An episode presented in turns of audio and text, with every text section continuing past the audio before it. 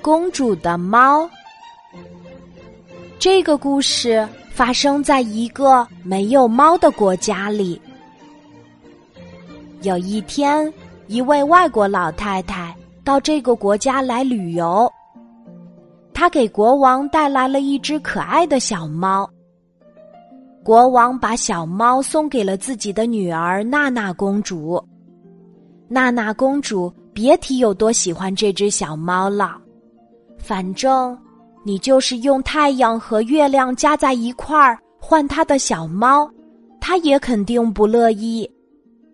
可是有一天晚上，小猫突然不见了，娜娜公主特别伤心，呜呜的哭声。惊动了整个王宫，国王非常着急，派人连夜上街贴寻猫布告。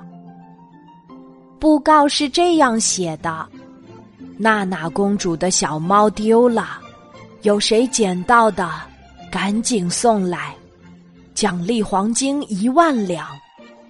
记住，小猫的特点是，别看年纪小。”胡子可不少。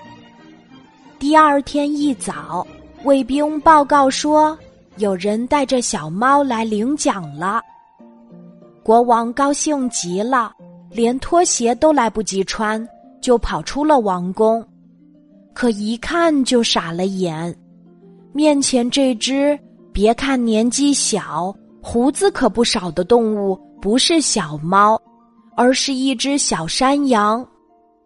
不行，第一张寻猫布告没有把猫的特点说清楚。国王下令，马上去贴第二张寻猫布告。这回布告上写着：“记住，小猫的特点是大眼睛，会上树，还会捉老鼠。”布告刚贴出去不一会儿。又有人带着小猫来领奖了，国王一看，又错了。这只大眼睛会上树还会捉老鼠的，原来是只猫头鹰。不行，第二张寻猫布告还没有把猫的特点说清楚。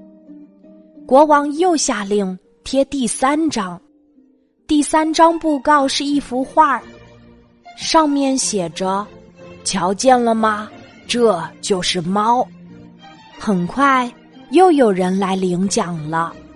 他们抬来了一个大铁笼子，里面关着的那只动物和画上的猫很像，只是个头要大几十倍，脑门上还有一个王字。哎，又错了，这不是猫，是老虎。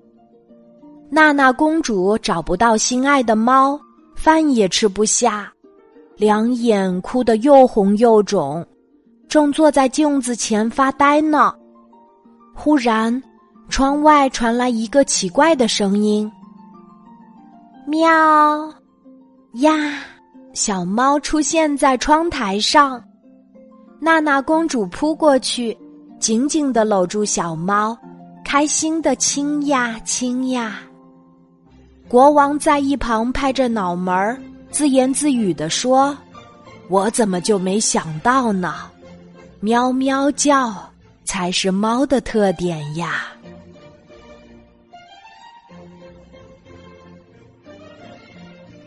今天的故事就讲到这里，记得在喜马拉雅 APP 搜索“晚安妈妈”，每天晚上八点，我都会在喜马拉雅等你。小宝贝，睡吧，晚安。